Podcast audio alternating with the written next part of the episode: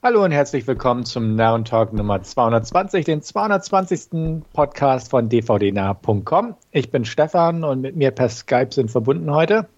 Hier ist Andreas, hallo. Und Wolfgang, hallo. Jo, wir steigen in gewohnter Weise mit ein paar Trailer rein, die ich rausgesucht habe. Und da fiel meine erste Wahl auf The Vanished mit Olga Koljenko. Wolfgang. Ähm, fand ich ganz cool, hat so ein bisschen diesen Vibe dieser, äh, ich will jetzt nicht sagen alten koreanischen Thriller, aber so nach der Jahrtausendwende oder so gab es ja sehr viele von diesen äh, koreanischen Thriller und, und Serienkiller-Filmen oder so. Und da so, so einen ähnlichen Vibe hat jetzt The Vanished auch gehabt mit ein bisschen äh, äh prominenter internationaler Besetzung mit Olga Kurilenko.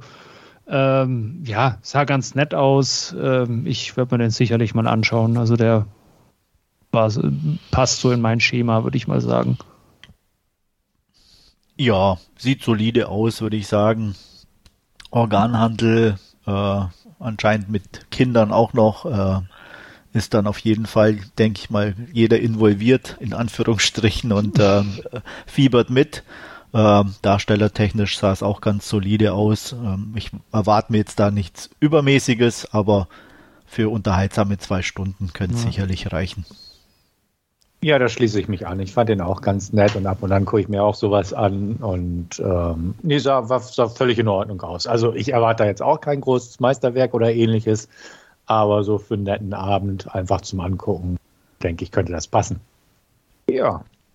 Okay, dann gehen wir aus dem asiatischen Raum in den europäischen zurück und mit etwas auf realer Grundlage, nämlich Lamborghini, The Man Behind the Legend. Autofan Andreas vielleicht? Ähm, nein, war ich eigentlich noch nie. Äh, okay. Auch wenn ich mir zwischendurch gerne mal ein paar Autofilme angucke oder auch irgendeine Grip-Sendung im Fernsehen äh, mal zu Gemüte führe, weil ich es ganz unterhaltsam finde.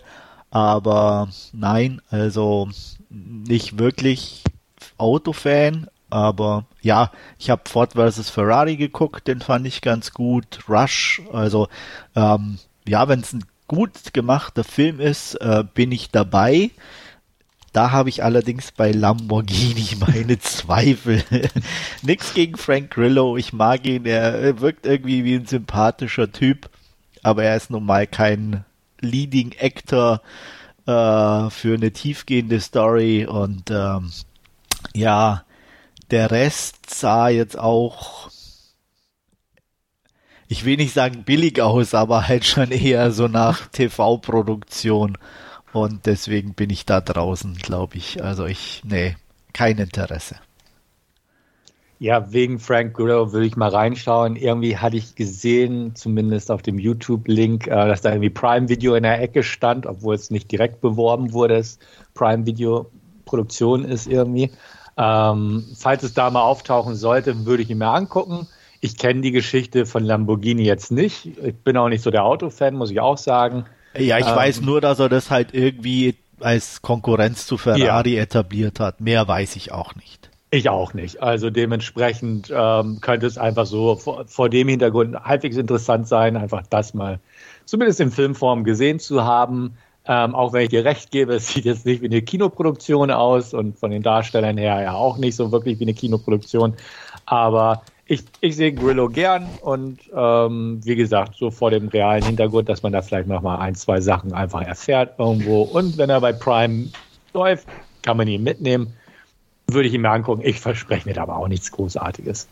Ja, also geben mir ähnlich, ähm, wenn er bei Prime Video oder so verfügbar wäre, werde ich sicherlich mal reinschauen. Die Story wird mich auch interessieren, muss ich ganz ehrlich gestehen, weil ich halt eigentlich auch nur diesen äh, das, was man auch im Trailer kurz sieht, äh, diese, diese äh, Geschichte oder dass halt irgendwie Lamborghini von, von Ferrari so brüskiert worden ist und er sich dann gedacht hat, hm, äh, schnelle Autos kann er selber bauen und, und das dann halt irgendwie äh, ja, als Konkurrenz zu Ferrari äh, eben, eben aufgezogen hat, wobei er ja ursprünglich, und das sagen wir im Trailer ja auch, eher Traktoren hergestellt hat. Und ja.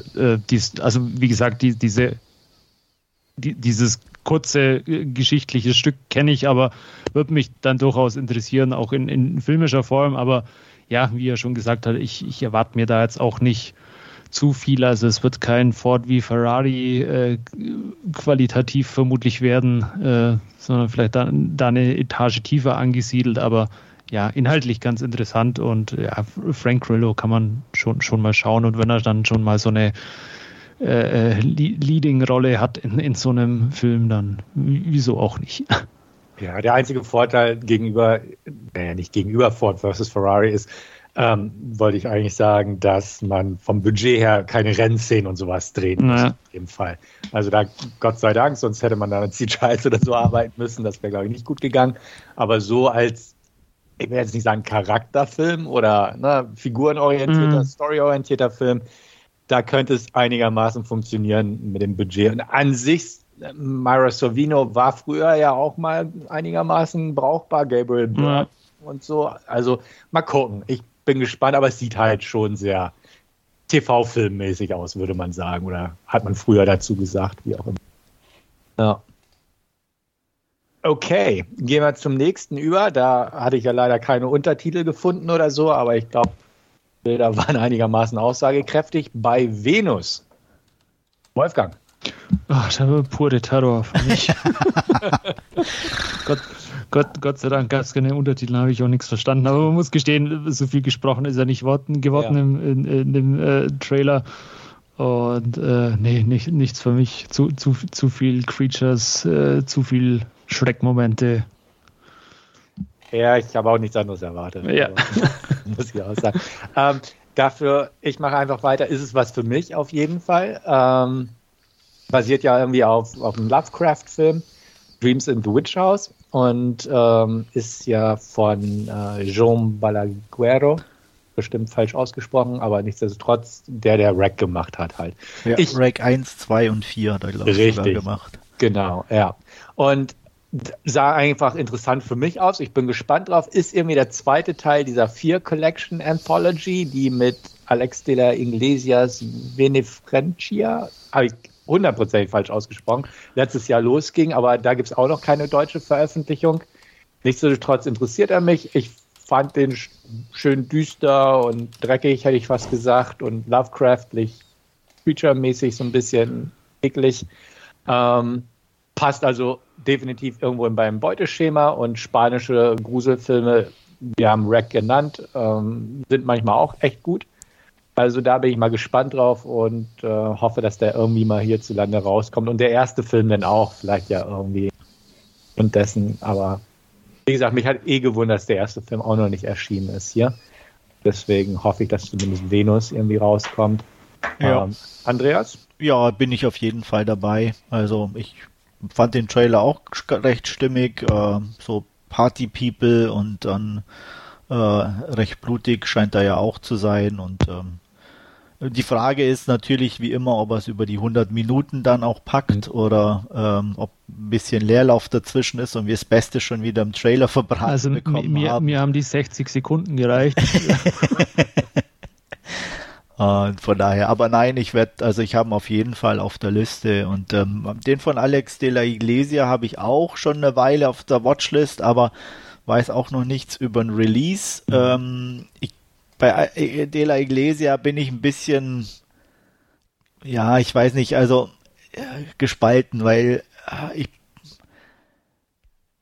ähm, er macht gut, manchmal gute Filme, aber das meiste, was ich von ihm gesehen habe, hat mir dann im Endeffekt doch nicht wirklich zugesagt. Ne? Ja. Also Aktion Mutante ist halt sein, sein Einstieg gewesen, glaube ich, irgendwie, äh, den die meisten kennen. Ja. Und ähm, der war halt damals schön subversiv und äh, anarchistisch und das hat halt Spaß gemacht, den zu gucken. Ähm, Perdita Durango gab's dann noch, ne? Der war dann schon ein bisschen grenzwertiger.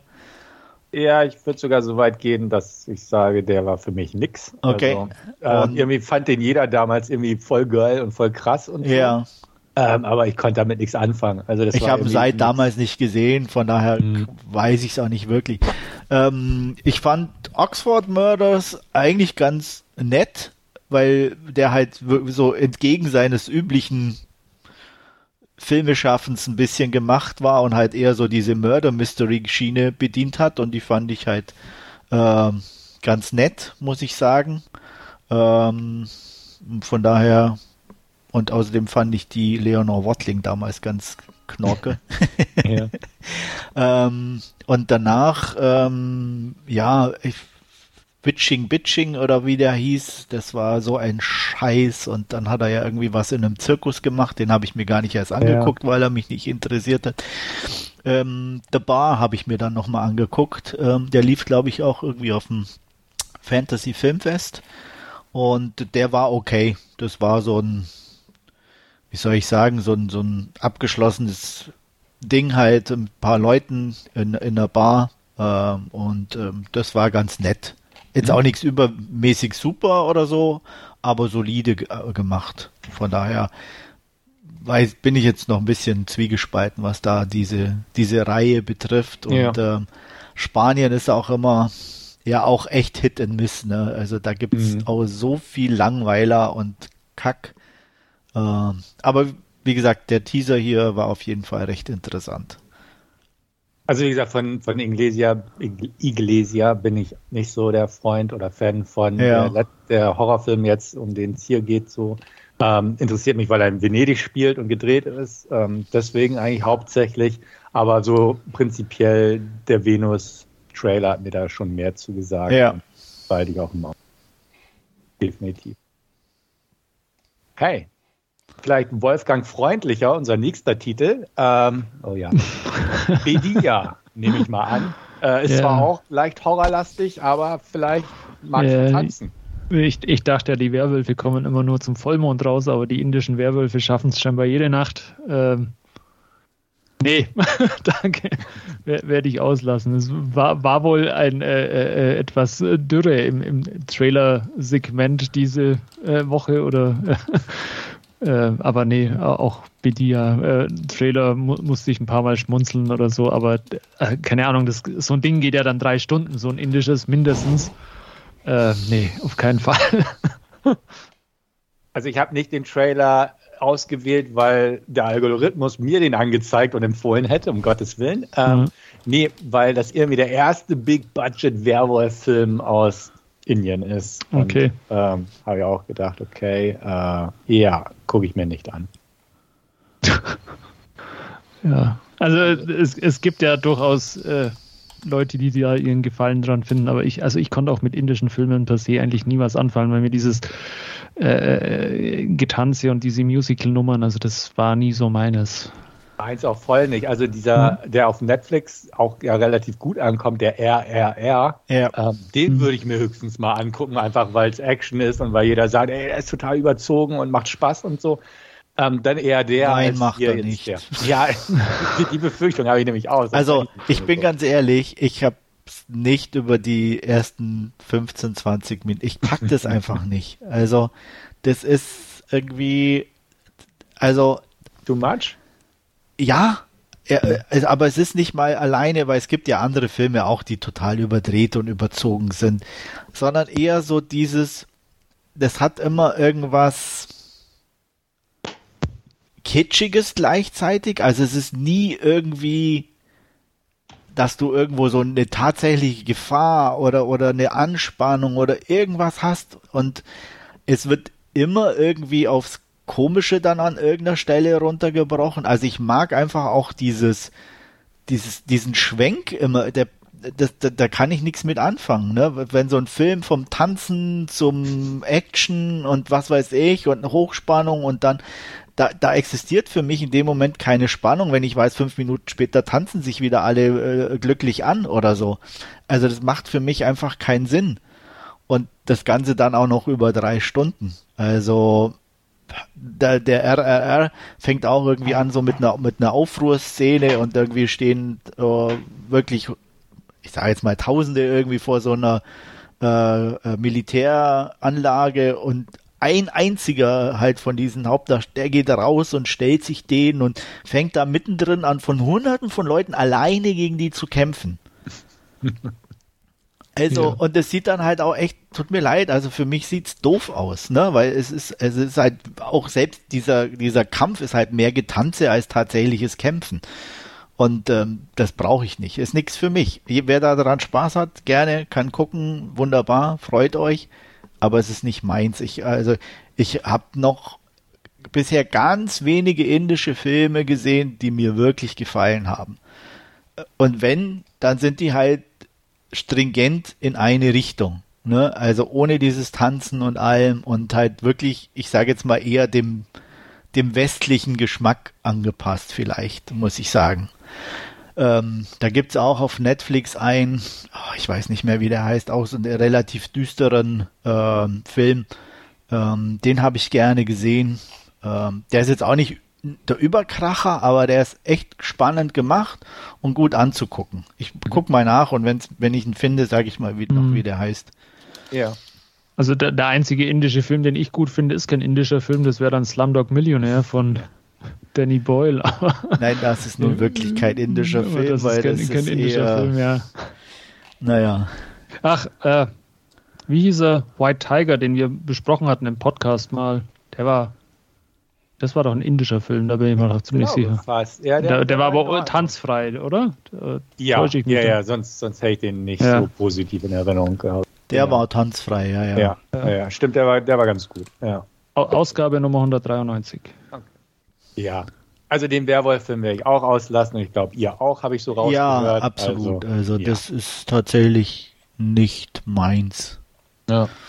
Es lief ja halt auch auf dem Fantasy-Film, wenn mal irgendwie so ein Film mit so einer Fliege, also das war ja auch so in Anführungsstrichen so eigentlich ähnlich wie mit dem Werwolf per se an sich erstmal mhm. als Horror, aber halt auch mit diesen gleichen Problemen oder mit dieser Komik und, und allem. Also ähm, deswegen, nee. Es passt tonal dann halt auch irgendwie nicht, wenn du Nein, irgendwie das ist es, entweder ja. Horror oder Action hast und dann kommt diese Musical-Nummer und ja. ja, gut. Jedem das seine. Genau. Und äh, wie gesagt, ich freue mich für die, die es gucken wollen, aber meins ist es nicht. Ja. Gut, als, als Gegengewicht haben wir jetzt mal ein bisschen wieder konventionelles Action-Kino, hätte ich was gesagt, mit Jared Butler. Plain. Yes. Ja, also sieht ganz nett aus. Wenn der mal irgendwo im Stream ist und ich zufälligerweise drüber stolper, kann es sein, dass ich mir den angucke. Kann auch sein, dass ich den nie sehen werde, weil er mich nicht interessiert. Ich bin irgendwo dazwischen. Also das ist wirklich so ein, so ein ja, 0815 Action-Titel, den guckst du vielleicht irgendwann oder er rutscht dir durch und du siehst. Mhm. Halt so ein Jared Butler-Film auch. Genau. Genau. genau. Tatsächlich bei dem Regisseur, der ist von Jean-François Richer, äh, musste ich letztens tatsächlich dran denken, weil ich mir das Assault on Precinct 13 nochmal angeguckt habe, das Remake. Ja. Wo ich dachte, Mensch, der hat auch irgendwie ein, zwei gute Filme gemacht, aber von dem hast du nie wieder was gehört. Und ich habe dann auch nicht nachgeguckt, was er so gemacht hat. Und jetzt beim Trailer raussuchen habe ich auch geguckt, wer hat den hier eigentlich gemacht und dachte, ah, okay, gut, er lebt noch, so ungefähr. Ähm, Action konnte er Regisseur, äh, Regisseur auf jeden ja, Fall. Ja, die sieht auch im Trailer auch solide auch aus. aus ja. Genau. ja, ja. Die üblichen CGI, Blutspritzer, Explosionen, Flugzeuge und so, aber sonst, ja, sieht halt wie ein Jared Butler-Film aus. Also für mich ist das so, so die Umschreibung dafür. Kann man sich bestimmt mal angucken, wird nicht langweilig sein. Ähm, wird aber auch nicht in der Top 10 des Jahres landen. Ja. Also, mal gucken. Also für mich auch so ein, so ein Leih- oder Streaming-Kandidat irgendwie. Äh, ist halt so ein, so ein No-Brainer irgendwie für, für abends mal und ja. Ähm, ja, wie er schon gesagt hat, also Action Tennis äh, sieht da ganz äh, solide aus. Mike Coulter spielt noch mit, der Luke Cage ja auch gespielt hat in den Netflix Marvel-Serien. Ähm, ja, äh, okay, aber ist jetzt kein, kein, kein Film, den man unbedingt gesehen haben muss, glaube ich. Ähm, Nochmal kurz, ich habe jetzt ja. den Film gefunden, auf, den gibt es auch immer noch auf Netflix, ähm, heißt Raman Ragav 2.0. Ein sehr merkwürdiger Titel. Und da geht es um Serienkiller in den 60ern in Indien. Ah, okay. Und der hat halt wirklich kein Tanzen und nix, ist schön düster, auch gut, gut optisch gut umgesetzt und ähm, den kann man gut gucken. Okay. Den kann ich definitiv empfehlen. Dem habe ich ähm, sieben von zehn oder dreieinhalb von fünf Sternen vergeben. Was ja für, für, für mich, für einen indischen Film schon ordentlich viel ist. Wohl wahr. Okay, genau. Das war's, unseren Trailer für dieses Mal. Und äh, wir machen weiter mit Filmschnipsel, in dem Fall von Andreas. Und der wird uns ein bisschen was erzählen, was er so in letzter Zeit sich angeschaut hat. Ja, und euch äh, warnen. Primär warnen möchte ich euch vor der Netflix-Veröffentlichung Klammer Chasing the Line. Ähm, es geht hier um äh, den Abfahrtsläufer Franz Klammer aus Österreich und ähm, seiner ja, Fahrt zur Goldmedaille 1976 natürlich in Österreich ähm, bei den Winter Olympischen Winterspielen und äh, im Endeffekt beginnt mehr oder weniger mit der, der Abfahrt von zu Hause zum, zum Olympiadorf. Ähm, also es gibt mehr oder weniger keinen Vorlauf. Man erfährt primär eigentlich nichts von ihm, wenn man es nicht eh schon weiß. Ähm, außer dass er halt irgendwie von zu Hause weggeht und eigentlich ein eher ja ähm, einfaches Zuhause hat.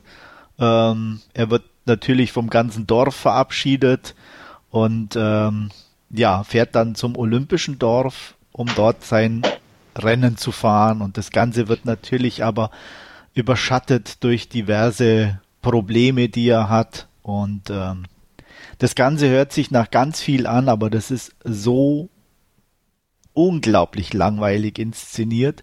Das ist, ähm, die Optik ist wie aus so einem kitschigen Werbefilm äh, und das Ganze noch potenziert mit 10. Äh, es sieht total schwammig und, und äh, wie, fast schon wie so Bility Softporno mäßig teilweise aus, äh, nur mit stärkeren Farben. Ähm, und das ist halt echt für, für jeden, der Film mag, also oder zumindest mein Eindruck, eine Zumutung, sich das anzugucken. Ähm, deswegen kann ich da echt nur davor warnen. Und das Allerschlimmste fand ich eigentlich persönlich, dass es die dann nicht mal geschafft haben, irgendwie ich, Originalaufnahmen von damals wirklich einzuspielen oder die Fahrt. Die Fahrt ist dann eine grottenschlechte CGI-Aufnahme von dem Schauspieler, der da irgendwie diesen Hang runterfährt. Und das war halt irgendwo, wo ich mir denke, also äh, wenn die dann als Österreicher es nicht mal schaffen, diese für sie selber ja legendäre Fahrt irgendwie entsprechend umzusetzen, dann läuft was falsch. Also deswegen, man kann den Film nur meiden. Äh, von mir äh, knapp an den null Punkten. Ähm, ich habe, glaube ich, einen halben von fünf vergeben, äh, weil ja, eigentlich weiß ich ganz selber nicht warum, aber äh, seine Freundin sieht ganz hübsch aus und er hat die Nacht vorher noch Sex mit ihr, bevor er zum Skifahren geht. Also das war noch so das Aufregendste. äh, ja, dafür einen halben Punkt. Hahaha. Ah. ja, also echt unglaublich.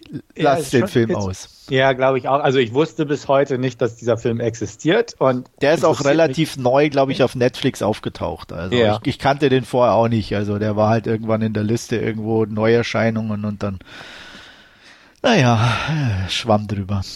Ja, wie du selbst sagst, eigentlich bietet sich bei sowas doch an, wenn man nicht so das Geld hat, dann arbeitet man mit Archivmaterial. Ne? Ja. Und dann kann man das so ein bisschen kaschieren und ja und es hätte halt wirklich das wäre dann auch wirklich eine Hommage gewesen oder eine Sache wo ich sage hey das war damals das was Österreich bewegt hat oder wo wir stolz drauf oder was auch immer weißt du wo ich sage und aber doch dann nicht so eine grottige CGI Aufnahme verwenden also hm.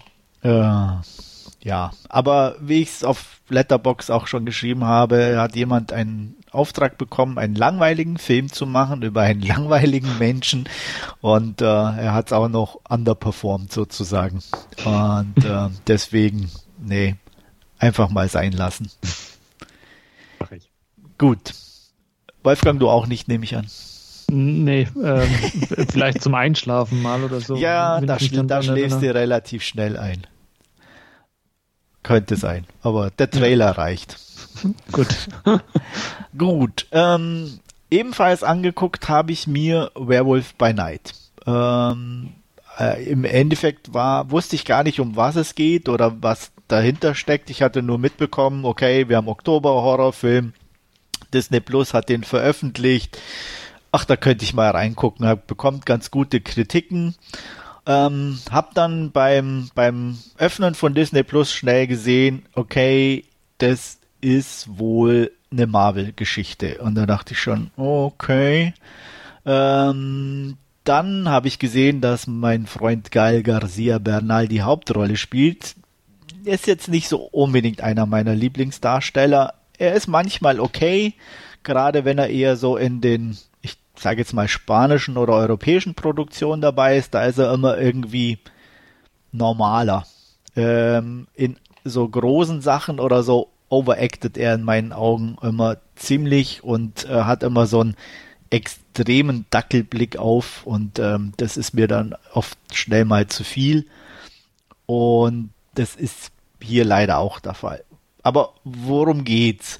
Äh, es geht um den Tod von Ulysses Bloodstone, äh, ein sehr erfahrener und inzwischen in die Jahre gekommenen Monsterjäger, ähm, der ja mehrere Nachfolger hat, die sich alle zusammentreffen, um diesen Bloodstone, also einen Blutstein, äh, als äh, Führer zu übernehmen. Und ähm, ja, äh, geil ist im Endeffekt einer davon, aber nicht so wirklich willkommen in der Familie. Und äh, es geht darum, dass man sozusagen sich gegenseitig bekämpft und der, der gewinnt, bekommt dann diesen Bloodstone. Und ähm, es geht auch darum, nicht sich nur sich gegenseitig zu bekämpfen, sondern auch ein Monster namens Ted. Was, wo ich dann auch schon dachte, okay. Äh, und das Ganze geht dann halt so in dem echt so typische Marvel-Richtung, dass ich wirklich schon kurz davor war, auszuschalten. Das ist so überkonzipiert und ähm, langweilig in meinen Augen. Ich kann diesen Hype darum echt nicht nachvollziehen. Das tut mir leid. Ähm, es ist auch alles irgendwie, also für mich wirkt es alles extrem bemüht. Man, es ist auch alles schwarz-weiß gefilmt, nur der Bloodstone ist rot.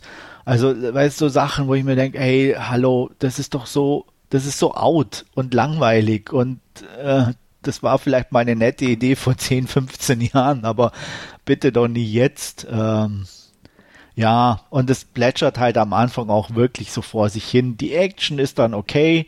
Ähm, CGI geht auch in Ordnung, aber an sich von der Story her war es halt echt langweilig.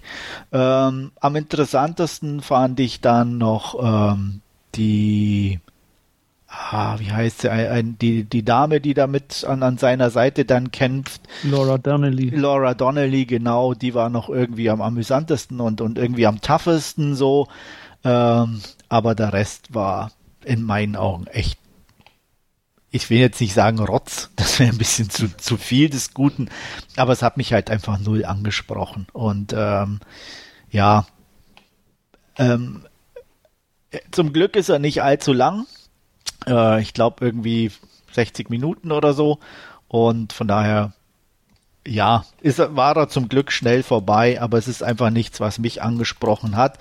Ähm, für die Action und für Laura Donnelly gibt es dann immerhin noch fünf von zehn oder zweieinhalb von fünf Punkten von mir. Ähm, nee, stimmt nicht. Ich muss ich zurücknehmen. Ähm, ich war dann doch auch ähm, verärgert, in Anführungsstrichen, auch über das Ende, dass ich, glaube ich, sogar nur eineinhalb gegeben habe von fünf, beziehungsweise drei von zehn. Ähm, ja, da, die Punkte sind definitiv für die Action und für Laura. Der Rest war nix für mich. Äh, ich kenne den Regisseur nicht, Michael Giacchino. Äh, keine Ahnung, was der sonst so gemacht hat, aber ich hoffe, er macht nichts mehr. Zumindest nichts ja, Der ist doch normalerweise für Soundtracks zuständig, oder täusche ich mich da jetzt? Äh, keine Ahnung, ich habe nicht keine nachgeguckt, also von daher kann ich dir dazu ja. auch nichts sagen, aber ja, wenn Ma Michael Giacchino, der ist äh, für viele Marvel-Filme, für Alias hat er den Score gemacht. Okay. Und, äh, ja gut, dann ähm, soll er vielleicht lieber wieder Musik machen. Aber gut, wenn man die meisten Stimmen so hört, sind ja viele sehr begeistert davon und äh, die mögen so dieses Marvel-Schrott-Dingens und ähm, ja, wir hatten ja vor kurzem auch über den neuen Ant-Man-Trailer gesprochen, wie sehr uns der begeistert hat. äh, Werwolf by Night geht für mich in die gleiche Richtung, bin der, ich ganz der, ehrlich. Der, der, der hat es nicht mal in die heutige Trailerauswahl geschafft. Nein, weil er einfach so langweilig ist und so CGI vollgestopft und äh, und äh, ja, aber so irgendwie so den, also nicht jetzt mit dem CGI, aber so von von der von dem von vom grundsätzlichen von der Ausrichtung her, so fand ich Werewolf by Night auch. Okay, also. ich fand eigentlich den Trailer von Werewolf by Night ganz, ganz ansprechend, wo ich dachte, oh, ein Marvel-Film, den ich mir vielleicht angucken würde, ist ja nicht mal ein richtiger Film, sondern nur so ein Special, ich glaube 60 Minuten oder irgendwie sowas, ja. Genau. Und ähm, da dachte ich, ach Mensch, den würde ich mir eigentlich schon angucken. Gut, ich habe kein Disney Plus und würde es mir deswegen auch nicht holen. Aber vom Trailer her dachte ich, okay, das könnte mal ein bisschen was anderes sein. Na, vielleicht gefällt es dir ja.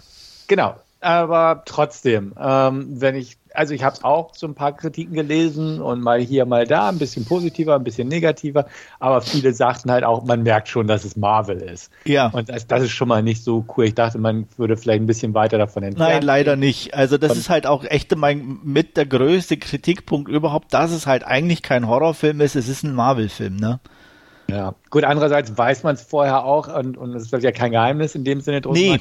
Deswegen ist es weiß ich nicht. Ja, aber wenn, wenn ich sowas schon so nicht direkt Marvel-mäßig rausbringe, sondern als Special und irgendwie, ja. also dann, ich habe wenigstens so ein paar Ecken und Kanten, weißt du, so irgendwo, wo ich sag, aber es ist halt, der Witz ist Marvel, die, die Optik ist Marvel, also es ist halt ja. echt alles Marvel und das geht mir inzwischen einfach auf den Keks. Ja, es ist alles so gestreamlined, weil genau. alles irgendwie ja. gleich aussieht und alles irgendwie ineinander greift und solche Sachen und das, das na, da bin ich schon lange raus, brauche ich mir nicht zu wiederholen. Nee. Aber wenn es denn teilweise auch, um nochmal diesen Ant-Man-Trailer aufzugreifen, so dermaßen so aussieht, wo ja. man denkt, okay, die waren halt nur im Greenscreen, Greenscreen-Studio, nicht mal mehr in New York auf den Straßen so ungefähr.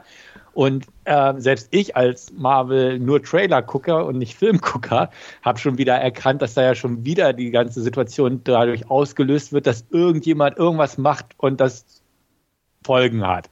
Also bei dem Doctor Strange war es so, er hat einen falschen Zauberspruch oder so gesagt und plötzlich ist alles durcheinander. Hier machen sie das Ding auf. Also selbst diese Plotpunkte, die eigentlich die Handlung in Bewegung bringen, die fangen schon an, sich zu wiederholen. Ja. Und äh, da denke ich mir auch. Es wiederholt oh sich alles, das ist ja das Schlimme, ne? Ja. Aber, aber irgendwie merken die es nicht und die Zuschauer auch nicht. Im Gegenteil, die feiern das noch ab.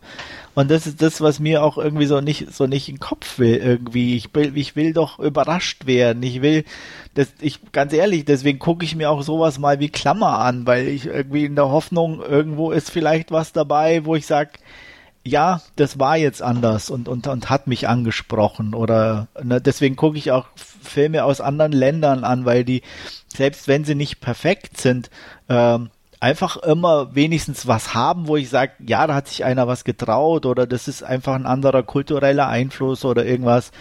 Okay, bis auf Indien. Ähm, ähm, aber nein, aber wo ich sage, hey, aber das gibt's halt bei Marvel einfach nicht mehr. Nee, weil es eine Geldmaschine ist. Ne? Ja. Also, ne, warum sollte man da ausbrechen? Okay, klar, ne, never change a winning, winning team und sie arbeiten ein Riesenteam. Ist ja okay, ja. Ist, ist ja auch okay, ist alles legitim und ich glaube, wer da so drin ist, der freut sich einfach so wie so eine ewig langlaufende Serie mit so ein paar Abwechslungsdinger und man verfolgt das und es überschneidet sich fröhlich. Ne, wer das total gut findet und da jetzt nicht so diese Ansprüche stellt, wie sagen wir, ähm, der freut sich einfach darüber, dass es mal wieder einen Marvel-Film gibt und hey, da taucht der doch mal auf und so. Ja, schön für ihn. Es ist halt mittlerweile einfach zu viel, zu gehäuft und, und irgendwie halt, also ja. Ich, ich fand ja die, die so, so bis, bis zu diesen beiden Avengers-Filmen, da bis diese Phase 3, Schlag mich tot, abgeschlossen war, äh, ich, ich, fand das ja alles okay und, und äh, war, war dann alles äh, nett noch anzuschauen. Ich mochte auch die, die Sony Spider-Man-Filme. Ähm, aber jetzt alles, was so die letzten zwei, drei Jahre rauskam, also der Doctor Strange-Film war schon nichts. Eternals war das Unterirdischste, was man, was man sich irgendwie yeah. bei Marvel jemals ausgedacht hat. Und, da und selbst da soll ja noch ein Nachfolger kommen, keine oder, Ahnung, wenn ich das da, richtig ja. bekommen habe. Also äh, mag, mag sein, da diesen Cast halt irgendwie verheizt in diesem Film und, und äh, ja, auch, auch der neue Tor, den dritten hatten wir auch irgendwann mal besprochen, den, den mochten wir ja alle, weil er halt einfach wieder anders war. Genau. Äh, mit, mit, äh, Aber auch äh, das ist schon, hat sich wieder wiederholt. Das hat ne? sich, wiederholt sich jetzt halt alles wieder da. Der, der keine Ahnung, wer, wer den letzten Tor gesehen hat, mit den Ziegenschreien und bla bla bla und, und Russell Crowe in dieser unsäglichen Rolle als Zeus. Also der ist halt auch einfach schwer erträglich. Ja, habe ich noch nicht gesehen. Ja, wird dir wahrscheinlich auch nicht gefallen. Nee, glaube ich auch nicht, weil deswegen, äh, den, den dritten hatte ich ja tatsächlich auch im Kino gesehen. Das war so mein letzter Marvel-Kinofilm und den fand ich amüsant. Der war ja, ein bisschen genau. was anderes ja, und so. Genau. Aber alles irgendwie, was dann zu dem neuen kam, hat mich schon irgendwie nicht mehr so angetörnt. Und dann ne, haben die ersten aus meinem Bekanntenkreis das gesehen und meint, ah, oh, ist ja ein Dauerwitzfeuerwerk und so. Und mhm. irgendwie war ich dann schon, dachte, ah, ich glaube, das ist nichts für mich. Ähm, und bisher habe ich ihn halt auch noch nicht gesehen. Obwohl, ja. wie gesagt, der Vorgänger mir gefiel. Aber das ist dann halt auch so die, diese Übersättigung. Und wie gesagt, ich bin auch irgendwann raus aus den Marvel-Dingern, sodass ich die ganzen Querverweise sowieso nicht mehr verstehen. Und ich möchte es auch nicht verstehen. Ich habe auch keinen Nerv drauf, da irgendwann nochmal rückwirkend irgendwelche Filme zu gucken. Ja. Oder, oder geschweige denn irgendwelche TV-Serien, die da ich ja. Ich wollte gerade sagen, die dann wieder irgendwo einen Grundstein gelegt haben äh. oder eine, irgendeine Querverbindung herstellen, damit du irgendeinen Witz in irgendeinem Teil wieder kapierst. Also das, da habe ich auch keinen Bock drauf. Genau, also deswegen, da bin ich irgendwie raus. Und deswegen, um den Bogen jetzt mal zu unserem Podcast wieder zu schlagen, hatte ich so die Hoffnung, so ein losgelöstes Special, leicht gruselig an die alten ne, Universal Monster-Dinger von ja. der Optik und so. Und das könnte mal so ein losgelöstes Ding sein, was man sich anguckt. Man braucht kein Vorwissen, es ist abgeschlossen, es sind 60 Minuten durch. Schöne Sache. Aber ja, scheint nicht ganz so der Nein, Fall zu sein. Schön wäre es gewesen. ja. Nee, um, aber um da noch eine kleine Sache zu ergänzen, der letzte Film, wo ich so in, wo so für mich so ein bisschen einfach anders und schräg und schön war, wo ich sage, hey, ähm, das war jetzt, wo ich, ihr wisst ja, ich mag keine Liebesfilme, aber das war zum Beispiel ein toller Liebesfilm. Ähm, Dinner in America. Den kann ich empfehlen. Der ist schräg, der, der ist humorvoll auf eine subtile Art. Ähm, der, der hat, der hat Charme. Ähm, der ist echt cute, wie es so schön heißt, ohne, ohne halt zu süß zu wirken und hat einen der besten Love-Songs der letzten Jahre überhaupt. Also ähm, den mochte ich sehr, ne, weil er einfach anders war. Hm. Ja. Ja. Ja. Ja, Gut. in Ausgabe 158 kann man sich unsere Meinung zu Thor Ragnarok nachhören und äh, Werwolf bei Night, ich weiß gar nicht, der ging irgendwie komplett an mir vorüber. Ich kann mich nicht erinnern, dass ich da schon mal einen Trailer oder so gesehen hätte. Okay. Äh, werde ich jetzt vermutlich dann auch nicht nachholen. Weder den Trailer noch das Special oder den Film, wie auch immer. Mach doch, ist doch wurscht. Wir brauchen ja auch kontroverse Meinungen oder andere Meinungen. Kann ja auch sein, dass er dir gefällt. Ja, ich weiß nicht. Keine Ahnung, klang jetzt nicht so. Okay. Gut. Ähm, den letzten Film, den ich noch kurz ansprechen möchte, ist auch auf Netflix äh, ein deutscher Horrorfilm, akt, ein akt, relativ aktueller äh, Film aus dem Jahr 2022. Ähm, lief, glaube ich, auf dem diesjährigen Fantasy-Filmfest auch kurz. Ähm, Regie hat geführt Andy Fetcher, den der ein oder andere vielleicht vielleicht kennen könnte. Äh, er hat irgendwie einen Film namens äh, Urban Explorer gemacht, der 2011 äh, rauskam und relativ für, für so einen Film relativ gut besprochen oder interessant war, weil er ein bisschen, ja, auch für einen deutschen Genrefilm halt okay war. Ähm, der hat jetzt Old People gemacht. Auch eine schwierige Sache für mich, bin ich ganz ehrlich. Es geht im Endeffekt um alte Leute in einem Altersheim, ähm, die halt aktuelle Situation äh, mehr oder weniger ja vor sich hin siechen. Ähm, es gibt zu wenig Pflegepersonal. Ähm, das Ganze ist in einem Dorf. Äh, es gibt kaum noch junge Leute, sind alle weg. Und ähm, dort findet eine Hochzeit statt von äh, einem Pärchen, die dort aufgewachsen sind oder zumindest die Tochter. Und da trifft sich die ganze Familie. Der Vater bzw. Opa ist eben auch in diesem Alternheim und wird abgeholt für die Hochzeit. Und ähm, ähm, naja, die Alten wollen sich mit der Situation nicht mehr abfinden und es gibt sozusagen eine kleine Revolution. Ähm, das Ganze ist an sich ja, schon relativ okay inszeniert. Es gibt ein paar spannende Momente. Es gibt auch äh, ein paar gruselige Momente. Das will ich dem Film gar nicht absprechen. Ähm, war von daher auch ansehbar. Das größte Problem ist halt wieder so dieses typisch Deutsche, in Anführungsstrichen. Das, das einfach nicht irgendwie, ich sage jetzt mal, normal und ungezwungen wirken kann. Ähm, das ist halt auch hier der, die Dialoge sind echt, wie es im Englischen so schön heißt, cringeworthy.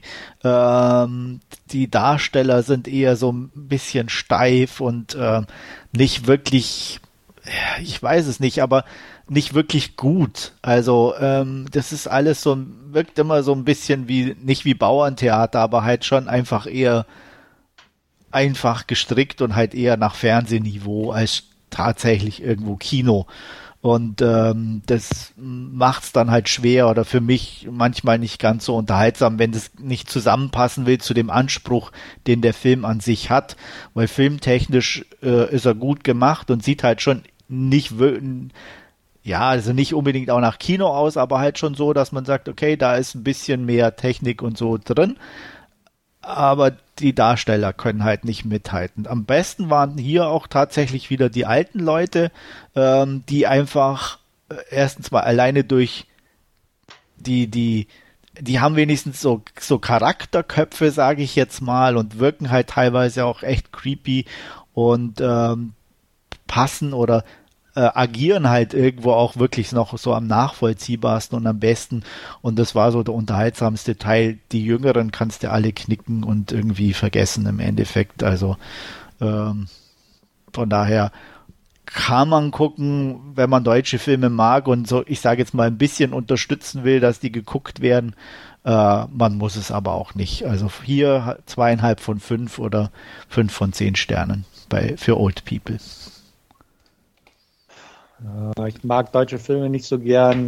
Mir ist es egal, ob ich die unterstütze oder nicht. Ja, ist ja auch in ähm, Ordnung. Genau, also ich hatte ihn tatsächlich gesehen bei Netflix und dachte, ja, vielleicht, aber auch nicht so wirklich, dass ich jetzt da irgendwie scharf drauf wäre. Aber ich dachte, naja, irgendwann wirst du mal noch vielleicht ein, zwei Kritiken lesen. Ich wusste nicht, dass du ihn jetzt vorstellst und ähm, du bist quasi jetzt so ein bisschen Zünglein an der Waage, dass ich ihn erstmal nicht gucken werde. Der Todesstoß sozusagen. Der Todesstoß erstmal.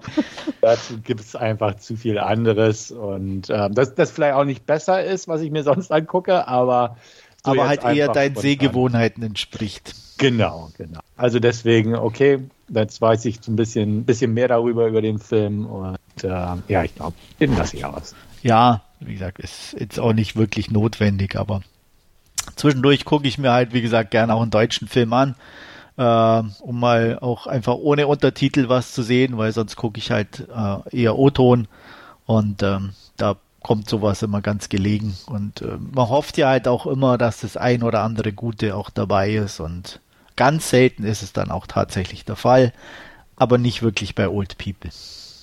Ich, ich gucke mir die Serie von den Darkmachern an, die neue, und damit ist mein Die werde ich mir auch angucken. Durch. Ja, dann ist es wieder erfüllt. genau. genau. So, das waren meine Filmschnipsel. Ja, Wolfgang, hast du noch Interesse an Old People? Nicht, äh, Na, das Horrorfilm, hallo. Ja. Dann auch noch alte, sabbernde Leute. ja, ja, die alten sabbernden Leute gern, aber Horror muss, muss nicht sein. Ja, sabbernden Leute gern, okay. ja. jetzt auch nicht, aber nein, aber nein, nein, ja. ich weiß ja, was er meint. Also von ich daher. Ich weiß auch, ne? was er meint. Ja, nee, muss nicht sein. Nee. Also man muss aber auch sagen, auch äh, Old People hat teilweise sehr gute Kritiken bekommen. Ne? Mhm. So, also auch da gehen die Meinungen sehr stark auseinander. Ähm, auf Letterboxd hat er im Endeffekt aber so als Durchschnittswertung das, was ich ihm auch gegeben habe, so eine zweieinhalb. Ja. ja, wenn du durch bist, dann können wir eigentlich den Kelch weitergeben an Wolfgang. Ja, ähm, ich habe äh, auch nur einen Film, den ich kurz vorstellen möchte. Und zwar habe ich äh, Army of One gesehen und es geht um ein äh, Pärchen oder ein Paar aus Atlanta. Er ist Polizist, hat irgendwie äh, ja, ein traumatisches Erlebnis bei der Arbeit gehabt, in einer Schießerei oder äh, die ausgeatmet ist in eine brutale Messerstecherei Und äh, zusammen mit seiner Frau macht man sich äh, auf den Weg in den Urlaub irgendwo äh, ja, in, in die ländlichen USA. Wo genau fährt man nicht. Und äh, da halt einfach zum Campen und zum Wandern. Und ja, man stößt da schon äh, in diesem kleinen Städtchen, wo man dann ankommt, äh, im, im örtlichen Diner mit den lokalen Rednecks aneinander, die sich an die Frau heranmachen, die durchaus äh, auch, auch sehr attraktiv mit langen blonden Haaren äh, aussieht und äh, ja, hat da schon äh, die, die ersten Reibereien eben mit den örtlichen Rednecks und äh, die Besitzerin des Diners geht dazwischen, äh, die, die alle nur Mama nennen und von allen auch irgendwie respektiert wird. Und ja, so macht man sich weiter oder geht weiter auf, auf seinen Campingplatz, begibt sich am nächsten Tag auf eine Wanderung. Ähm, es beginnt äh, äh, zu regnen und äh, man findet Gott sei Dank äh, äh, eine Hütte in der Nähe, wo man sich erst unterstellt und dann sieht, dass niemand da ist und dann eben auch in die Hütte reingeht äh, und da dem ja, ausharrt, bis eben der Regen vorbei ist. Und ja, während sie da eben in dieser Hütte warten, stellen sie fest, dass da wohl auch ein, ein äh, geheimer Raum irgendwo ist, äh, weil, man die Kratzspuren am Boden sieht von einem Schrank, der immer vor die Tür geschoben wird. Äh, sie machen es auf, äh, schauen rein und finden ein Riesenlager an automatischen Waffen und Sprengstoff und ähm, beschließen, äh, dass sie sofort weg wollen, aber zu spät. Äh, die lokalen Rednecks stehen schon auf der Tür und ja, setzen sie quasi fest. Und ähm, ja, erschießen beide und ähm, merken aber nicht, dass sie bei äh, äh, der Gattin äh, quasi daneben geschossen haben, äh, lassen die beiden in, in einer ja, äh, äh, Grube verschwinden und ähm, da da, wie sich herausstellt, die Gattin Brenner, wie sie mit ihrem Vornamen heißt, ähm, ist ehemalige Army Rangerin und ähm, kann das natürlich nicht auf sich sitzen lassen und setzt zum Rachefeldzug an und äh, ja, versucht, äh, diesen äh, Clan an Rednecks äh, aufzumischen und äh, den Mord an ihrem Gatten äh, zu, rechnen, zu rächen. Ja, Army of One. Ähm, der glorreiche deutsche Titel ist One Girl Army. Ähm, weiß auch nicht, was, was da die deutsche Titelschmiede geritten hat, aber gut, so sei es dem auch. Ähm, Ah, der, der, der, Film hat etliche gute Ansätze, sagen wir jetzt mal so. Äh, das, äh, die Szenerie ist cool, das mit den Rednecks hat man auch schon x-mal gesehen, äh, die auch so eine ihre, ihre kriminelle Organisation haben. Prominentestes Beispiel da auch eine Staffel von, von Justified. Ähm, da gibt es auch ähm, eine ältere Patriarchin, die über so eine äh, äh, Gangsterfamilie wacht und, und äh, da auch eben äh, ja, äh, die, die Geschäfte führt. Ähm, so ähnlich ist es hier auch. Äh, Menschenhandel kommt noch dazu, was wir ein bisschen später dann auch im Film erfahren. Und ähm, ja, also wie gesagt, etliche coole Ansätze. Ähm, Ellen Holman, die Hauptdarstellerin, ist auch echt cool in der Rolle. Ähm, es schaut auch cool aus, macht ihre Stunts scheinbar auch äh, selber.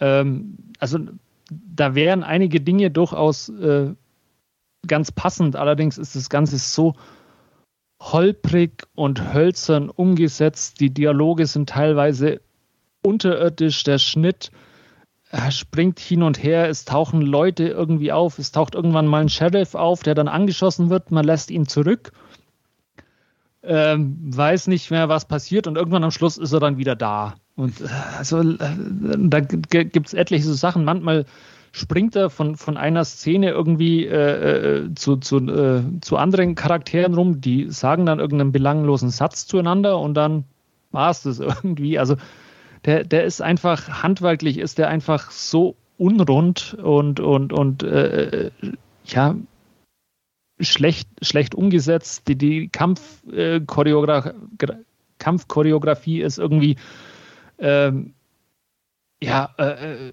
echt schlecht und auch, auch von, von, den, von den Aufnahmen dann so unübersichtlich eingefangen, dass man eigentlich überhaupt nicht erkennen kann, was, was vonstatten geht. Ähm, teilweise auch, auch Hanebüchen, wenn man dann äh, äh, in ein leeres, fremdes Haus, äh, wo man weiß, dass, dass andere Gangster drin sind, äh, ja, äh, Rücken vorwärts quasi reingeht, ohne dass man schaut, wo man hingeht, ist halt einfach doof. Also äh, ja, also wie, wie, gesagt, es wären gute Ansätze da gewesen, aber handwerklich hat man es einfach voll gegen die Wand gefahren bei Army of One. Ähm, mein Highlight, wie gesagt, äh, die, die Hauptdarstellerin Ellen Holman. Ähm, ansonsten kann man den aber getrost vergessen und äh, muss sich in der Tat auch äh, keiner äh, antun, außer man hat äh, eine perfide Freude dran, sich irgendwelche B- und C-Actioner, eher C-Actioner äh, anzuschauen. Wertungstechnisch, ähm, ja, ich gebe jetzt einfach mal zwei von fünf, Tendenz eher ein bisschen nach unten. Hört sich ja nach einem Film für Stefan an, oder? Von der Inhaltsangabe und vom Poster her hätte es wahrscheinlich auch so, so ja. meinen Geschmack treffen können, aber es klingt jetzt schon ziemlich mörrig. Ja. Ähm, theoretisch ja, aber na, jetzt glaube ich auch. Ja, also man, man hätte zu schlecht gemacht. Also wenn, wenn da irgendwie das Team hinter der Kamera irgendwie ein bisschen routinierter, glaube ich, gewesen wäre, dann wäre da einfach ein cooler, spaßiger Actioner draus mhm. geworden. Aber der ist halt einfach, also auch die Dialoge teilweise so Hanebüchen und, und, äh, da, da, und ja, so, so von Zufall geprägt, da schleichen sie mitten durch den Wald, müssen, müssen flüchten, äh, sie und noch äh, äh irgendjemand im, im Anhang, den sie gerettet hat, und dann kommt zufällig äh, äh, ne, ein Auto entlang und ah, quick, quick, äh, bring, us, bring us to the town und, und ähm, ja, was ist denn los? Ja, sie haben keine Zeit, keine Zeit. Sie müssen in die Stadt und dann geht die Fahrt aber irgendwie zwei Stunden oder so, aber sie erzählen nicht, was passiert ist und äh, ja, es ist einfach handwerklich schlecht gemacht. Äh, die, die Zutaten waren da, aber dann irgendwie in der Umsetzung versemmelt werde ich dann wohl mal auslassen. Gibt ich genug schlechte B-Filme, die ich mir stattdessen wahrscheinlich angucke, aber hey. Ich gucke lieber die ganz schlechten österreichischen ja, Filme. Die, die, man dann auch getrost mit Nullstanden bewerten kann. Genau. Wenn schon richtig. Ja. Okay. Gut. Das soll es dann auch von mir schon wieder gewesen sein. Alles klar dann bleibt ja noch ich. Ähm, ich habe auch nur einen Film geguckt und äh, wird das Niveau nicht gerade heben hier. Ähm, ich habe mir Ouija House oder Ouija House oder wie man auch immer das ausspricht, angeguckt. Ein Horrorfilm aus dem Jahr 2018. Ähm, Low-Budget-Horror gucke ich mir ja manchmal an und ich bin ja zufällig über den gestolpert.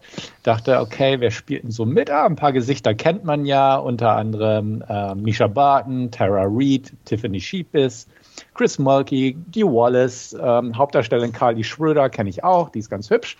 Also dachte ich, gut, Horror, B-Film, C-Film, was auch immer, kann man sich ja mal angucken.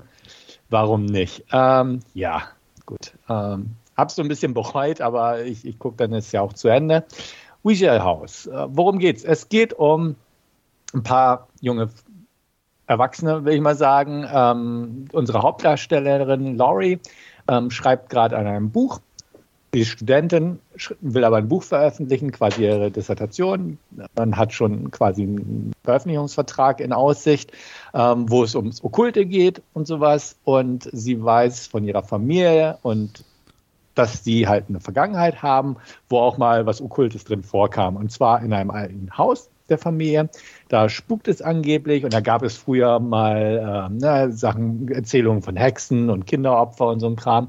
Also ähm, kommt man auf die Idee, ja, wir fahren da mal hin, ähm, gucken uns das Ganze an und äh, vielleicht, ja, passiert ja irgendwas so ungefähr. Also ne, auch eine total banane Geschichte, so das Übliche.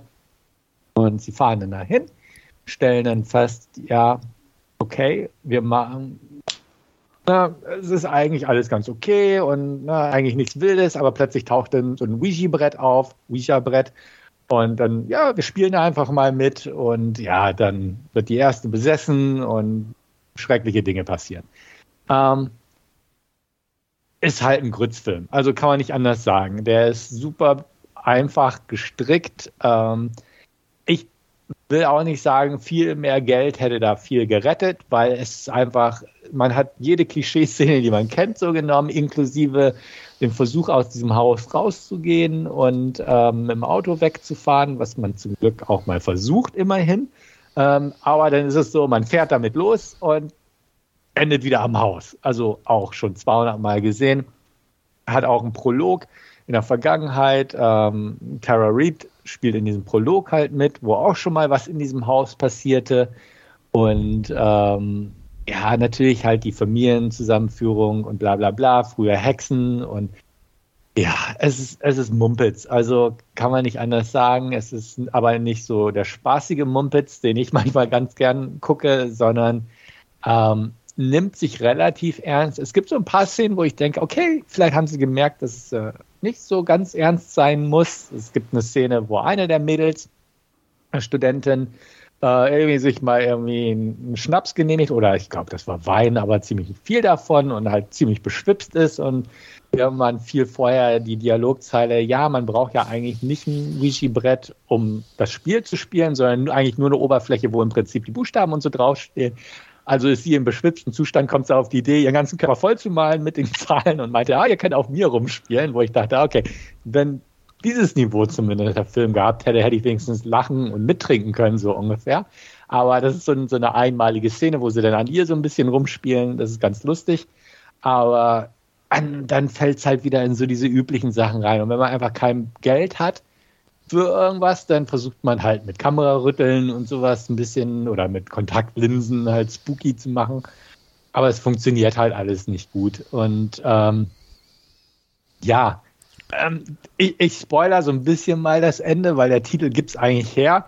Ähm, das, das ganze Haus, also der, so der Clou in Anführungsstrichen von dem Film ist einfach, dass unter der Tapete dieses Hauses auch überall die Buchstaben sind und dass quasi das ganze Haus so ein Ouija-Board ist.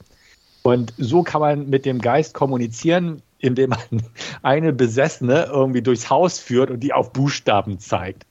Ähm, das schnallen sie irgendwann, dass hinter der Tapete diese Buchstaben sind. Also fangen sie an, so an bestimmten Stellen, wo sie drauf zeigt, diese Tapete abzugreißen. Das Haus an sich ist ziemlich schick muss man sagen. Also es ist kein altes, verkommenes Haus, sondern ein gut bewohnbares Haus. Und man merkt halt, dass, dass sie diese Tapete einmal nur so ganz leicht draufgeklebt haben, sodass man auch das schnell abreißen kann. Am besten noch so folienartig sieht das aus, so damit ja nichts wirklich kaputt geht. Und das sind halt so Momente, wo du denkst, oh Mann, ey, echt schlimm.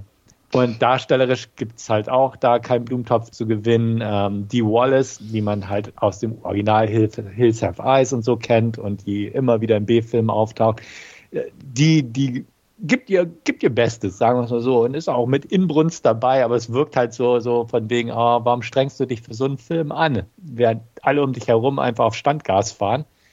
Ähm, ja, ich will da gar nicht mehr zu erzählen. Wie gesagt, er ist, er ist nicht er ist nicht der schlimmste Film, den ich je gesehen habe, weil er einfach irgendwie zwei, drei Momente hat, die, die tatsächlich okay sind.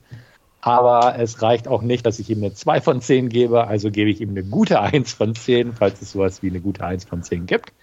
Ähm, nichtsdestotrotz kann ich keinem diesen Film empfehlen, auch kein B-Movie-Trash-Fan, wie ich es ja auch manchmal bin. Ähm, der gibt einfach nichts her. Es ist einfach Low-Budget-Horror, der keinen Wert hat irgendwo. Ähm, wie gesagt, es gibt hunderte schlechtere Filme, aber der hat einfach keinen Wert, wo man sagen würde, guckt ihn euch an. Misha Barton ist auch so ein bisschen außer Form geraten. Tara Reid, ja, ist Tara Reid, ne? Ähm, also auch darstellerisch ist, kann man nicht sagen, wenn ihr die Besetzung gut findet, was ja ein Ansatzpunkt war, damit ich mir angucke, guckt ihn euch an. Das lohnt auch nicht. Wir haben auch schon genug stattdessen angucken. Ouija House ist auf jeden Fall ein Fehlschlag. Eins von zehn, gute eins von zehn. Ähm, und das rundet quasi unsere Last Scene Segment ab, wo wir auch nicht wirklich so die großen Empfehlungen geben konnten diesmal.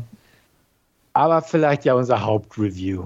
Und dafür gebe ich an unseren Asia-Korrespondenten Wolfgang ab. Der wird uns eine Inhaltsangabe liefern. Genau, und wir haben uns dieses Mal äh, Cliff Walkers von Sang Yimou äh, aus dem Jahr 2021 angeschaut. Und inhaltlich ist der Film im Jahr oder in den 1930er Jahren angesiedelt, in äh, dem äh, in Manchukuo, dem japanischen äh, Marionettenstaat in, in äh, Nordchina. Und ähm, ja, äh, der Film beginnt, indem vier Spezialagenten der chinesischen kommunistischen Partei über ähm, dem Gebiet abspringen und ähm, sich ja durch die verschneite Landschaft ähm, auf dem Weg nach Harbin machen wollen, um dort einen äh, Überlebenden von, äh, aus einem äh, Gefangenenlager zu befreien, äh, der da diese furchtbaren Gräueltaten der Japaner an den äh, Chinesen äh, miterlebt hat, äh, so dass der eben seine Geschichte quasi der internationalen Öffentlichkeit erzählen kann und, und die Gräueltaten anprangern kann. Wie gesagt, man landet da im äh, winterlich weiß verschneiten äh, äh, Landschaft. Äh, vier, vier Agenten sind es, äh, zwei Pärchen, äh, die, man teilt sich auf, ähm, um ja größere Chancen zu haben und macht sich auf, auf den Weg. Ähm, aber die, die erste Gruppe ähm, merkt mit, beim Kontakt mit, mit den Leuten, die auf sie warten, schon, ähm, dass äh, ja hier was nicht stimmt und ähm, sie quasi in einen Hinterhalt geraten sind. Ähm, sie schaffen es aber äh, äh, zu entkommen und äh, versuchen ähm, auf, mit dem, auf der Zugfahrt äh, nach Harbin, wo sie wieder auf ihre äh, ja, vormals getrennte Gruppe treffen, diese zu warnen und ähm, sie ja äh, quasi vor, vor äh, weiteren Gefahren äh, zu schützen. Und äh, ja, das Katz- und Maus-Spiel äh, geht weiter in dem verschneiten Harbin. Und ob sie ihre Mission erfüllen können, tja, dazu müsst ihr euch den Film anschauen. Soweit mal eine kleine Inhaltsangabe zum Katz- und Maus-Spiel in Cliff Walkers. Ja, vielen Dank dafür. Ich wollte euch übrigens ähm, nicht abwürgen. Ich habe euch nicht nach eurer Meinung zu Ouija House gefragt. Ist mir so im Nachhinein auch. Oh, macht nichts. Oh, alles gut. Ich, ich kann sagen, ich bin nach Tara Reid und Misha Barton, war mir klar, ich will den nicht war sehen. schon raus. Ja, ja war ich raus. Irgendwie bin ich davon ausgegangen, weil ich dachte, wenn jetzt jemand sagen würde, oh, den will ich gucken, dann würde ich denken, okay, was, was ist passiert? Nee. Aber nein, ja. nein, nein, nein, alles gut. Hast gut. du eigentlich hast du es intuitiv völlig richtig ja. gemacht. Ja, ja. Geschützt vor der ablehnenden Haltung, die ja, mir entgegengeschlagen wäre. ja. ähm, ich ich fange einfach mit zwei, drei Sätzen zu unserem Hauptreview an. Ähm, ich habe mir den ja auch natürlich angeguckt und war auch nicht uninteressiert an dem Film, weil ich von dem Regisseur durchaus ein, zwei Filme geguckt habe. Hauptsächlich Hero, den ich sehr gerne mag und House of Flying Daggers. Der war, war völlig in Ordnung, war optisch toll, aber hat mir jetzt nicht so ganz gefallen wie Hero zum Beispiel. Ähm, Shadow wollte ich eigentlich immer mal angucken, habe es aber irgendwie noch nicht hingekriegt. Und dementsprechend hatte ich überhaupt kein Problem dabei, mir Cliffwalkers anzugucken. Der sagte mir auch irgendwie nichts, aber prinzipiell solche Geschichten, Wirren des Zweiten Weltkriegs, Spionagegeschichte oder auch Agentengeschichte, wie auch immer, ähm, sind ja definitiv nicht verkehrt. Und ähm, ich hatte auch gesehen, dass der ähm, Regisseur auch wieder mit seinem Stammkameramann zusammengearbeitet hat. Und das sieht man auch. Also, beziehungsweise ich möchte einfach sagen, dass mir die Optik sehr gefallen hat, um einfach mal so diesen Einstieg zu nehmen. Ähm, du hast das Winterliche ja schon in deiner Inhaltsangabe betont und das fand ich halt einen sehr schönen Faktor einfach. Ähm, die, die Schneelandschaften, sei es vom Wald her, ähm, in der Stadt auch und sowas haben, haben mir sehr zugesagt.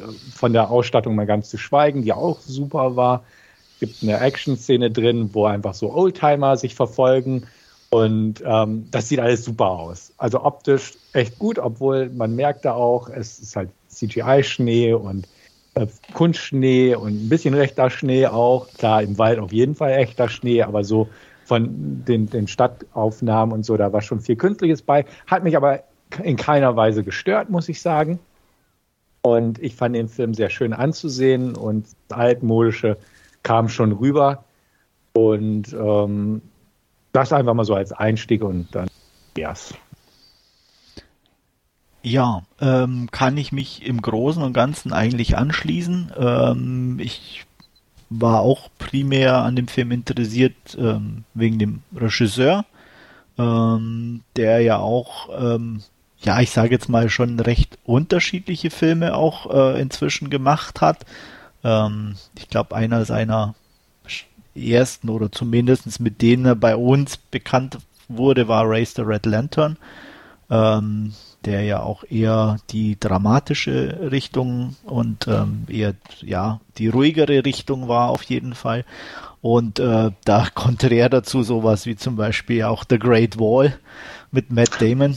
Matt, Matt Damons Ponytail Movie. Genau. äh, den ich auch irgendwie gar nicht so schlecht fand. Also das ist halt so ein, so ein echt dummer Actionfilm ja. einfach. Aber der sieht auch ganz gut aus und ähm, ist auch nicht schlimmer als so vieles andere, was in die Richtung geht. Und ähm, ja, ich so Fantasy-Streifen mag ich eigentlich und deswegen äh, war das ganz lustig und auch ähm, von den Darstellern, Willem Dafoe war noch dabei, Pedro Pascal, die haben das Ganze dann auch schon noch ein bisschen unterhaltsam und äh, hochwertiger gemacht, sage ich jetzt mal. Ähm, Shadow habe ich, weiß ich glaube, ich habe wollte den, hab den hier, wollten immer mal sehen, aber ich könnte mir vorstellen, dass der nichts für Stefan ist. Hm. Ähm, der ist nämlich extrem ruhig und ähm, lebt fast nur von Bildern. Ich glaube, soweit ich weiß, wird da nicht mal richtig viel gesprochen. Ähm, ja, aber zurück zu äh, unserem Cliffwalkers. Ähm, ich mochte die Optik. Äh, ich mag Filme, die die so eine, ja, so eine Stimmung oder beziehungsweise eine, eine Temperatur transportieren können. ähm, und das schaffte der mit dieser Kälte und dem vielen Schnee äh, unglaublich gut, fand ich. Und ähm, ja, ähm, das ist ähm, auch mit dieser, mit diesen Drohnenaufseh oder von oben Kamera, ähm, das schon fast dann immer so labyrinthmäßig wirkte oder irgendwie auch einfach ähm, ja, eine schöne Übersicht gab über einzelne Szenen, äh, war das unglaublich schön und gut gemacht. Die Actionsequenzen waren, ich muss ja fast sagen, typischerweise für, für ihn schon wirklich gut choreografiert, auch nicht zu viel. Ähm, gleichzeitig war es mir äh, teilweise dann auch schon im Gegensatz zu dir, Stefan, ein bisschen viel CGI, auch gerade bei diesen äh, Autoverfolgungsjagden, äh, die phasenweise echt gut wirkten, aber wenn es dann wirklich viele Autos wurden, da ich, hat man es dann, fand ich, schon gemerkt und da habe ich mir auch gedacht, da wäre vielleicht ein bisschen weniger mehr gewesen und ähm, es ist immer noch okay und relativ gut gemacht, gar keine Frage, aber da, ja, also vielleicht ein bisschen reduzierter oder halt auf die eine oder andere äh, Straßenszene mit Autos vielleicht zu verzichten, wäre vielleicht auch nicht falsch gewesen. Ähm, wo, wo bis auf die Verfolgungsjagd waren die ja jetzt auch nicht so zwingend notwendig in manchen Szenen. Und ähm, das war auch so ein Ding, wo ich mir auch zwischendurch, die waren sehr viel mit Autos unterwegs, fand ich auch. Ähm, das war so ein ja, nicht meins, muss ich sagen. Es hat mir, war für mich eher immer so ein bisschen so ein Bruch in dem Ganzen, äh, weil der Rest war eigentlich relativ interessant und gut gemacht, ähm, wo man dann immer so ein bisschen mitfieberte und am Anfang ja auch wirklich alleingelassen wurde mit wer ist wer und äh, wer ist ein Verräter, wer hilft oder wer ist gegen einen. Ähm, das war dann schon relativ gut gemacht und auch gut ähm, umgesetzt, bis so jeder so, ich sage jetzt mal dann ähm, seine wahre Motivation auch ähm, veröffentlicht hat und dann man als Zuschauer auch wusste sozusagen, ähm, auf welcher Seite der steht. Ja, so viel erstmal dazu. Gebe ich mal ab an Wolfgang, damit der seinen Eindruck ja. mit, mitteilen kann. Ja, ich, ich kann mich da äh, grundsätzlich anschließen. Also es ist jetzt auch äh, Sang Yimus erster Ausflug in, in äh, das Agenten- oder in den Spionagethriller. Äh, und das ist echt äh, sehr gut gelungen. Ähm, habt ihr ja schon angesprochen, also allein die, die äh, Atmosphäre, die Ausstattung, ähm, die, die Landschaft ist einfach super eingefangen, auch, auch toll bebildert, auch diese Drohnenaufnahmen dann über irgendwie über teilweise so, so ein Aus- oder ein paar Häuserblocks, wo man dann so Verfolgungsjagden von oben quasi sieht, wie die Leute durch die Gassen springen oder so. Das ist also echt toll gemacht. Ähm, ja, auch, auch ich, ich nenne es jetzt mal die Uniform, die alle haben in ihren schwarzen Mänteln und den Fedora-Hüten, wo eigentlich fast jeder, äh, egal ob Männlein oder Weiblein, damit bekleidet ist, früher oder später mal, wie, wie sie da durch den Film marschieren. Ähm, scheinbar das äh, Erkennungszeichen der Agenten und ähm, ja, also einfach, äh, toll, toll äh, ausgestattet, toll gespielt. Ähm, auch ja, diese, äh, äh, wie, wie, Andreas schon gesagt hat, also bis, bis bei jedem dann mal klar ist, was dann eigentlich so seine Beweggründe sind oder so, das ist eigentlich sehr, sehr spannend eingefangen.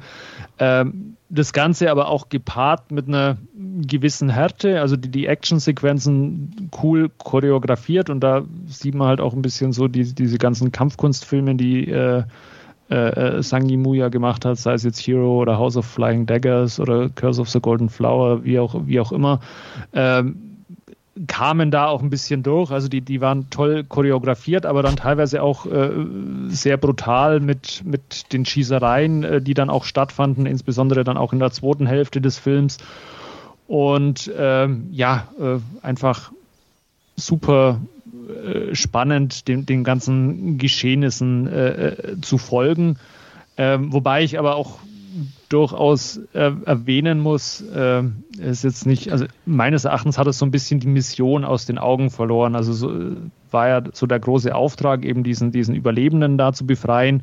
Und das gerät dann irgendwie so ein bisschen ins Hintertreffen, bis dann irgendwie wieder äh, äh, das große äh, Finale eintritt. Und natürlich, aber das geht bei einem chinesischen Film vermutlich auch nicht anders, ist natürlich auch so ein bisschen äh, die Parteipropaganda auch im Hintergrund, also wie sie da äh, zum Beispiel Na, nicht ganz nur im Hintergrund, ja, ja, wie sie, die ist schon im Vordergrund, wie, wie, sie da gemütlich beim Abendessen sitzen und dann erstmal äh, äh, anstoßen auf äh, Proletarier der Welt, vereinigt euch. Und ja, also aber es geht vermutlich nicht anders. Und, und Yimou ist da ja mit äh, auf der Berlinale, ich weiß nicht, was dieses Jahr oder letztes Jahr gescheitert mit One Second, mit einem Film, der in den 60er Jahren auch in der Kulturrevolution spielt, der dann kurzerhand äh, zurückgezogen wurde, wohl äh, offiziell wohl aufgrund technischer Probleme tatsächlich wohl eher so, weil äh, die Zensurbehörde aus China noch nicht so wirklich mit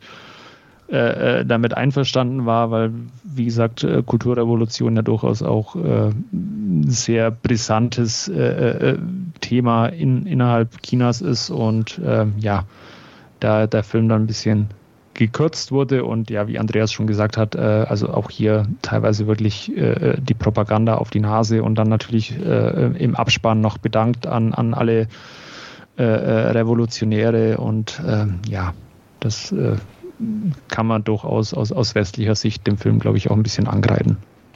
Ja, ich natürlich äh, mache ich das auch, ähm, weil das einfach für mich immer ähm, zu sehr politisiert. Allerdings muss man sagen, machen ja andere Länder auch. Ne? Ja, also äh, die, die, Amis sind da nicht klar. besser oder äh, was weiß ich. Ähm, von daher, ja, äh, man muss vielleicht damit leben, aber trotzdem kann man es anprangern ja. und muss man meiner Meinung nach auch ähm, ja, ähm, ich, ich kenne mich jetzt auch geschichtlich natürlich nicht so aus, äh, kann mir vorstellen, dass die Japaner, als die da waren, vielleicht bestimmt auch nicht die nettesten waren. Nee, also äh, das muss man natürlich auch ganz klar sagen. Also ne? die Japaner haben da äh, äh fürchterliche äh, äh, Kriegsverbrechen und, und, und Grausamkeiten verübt, wie sie da in, in Korea und, und Nordchina eingefallen sind und, und ihr Reich versucht haben zu vergrößern. Also das ist, äh, da, da ist jetzt nichts äh, äh beschönigt. Also auch dieses äh, Lager, das da mal äh, fällt, ich, oder ich weiß gar nicht, ob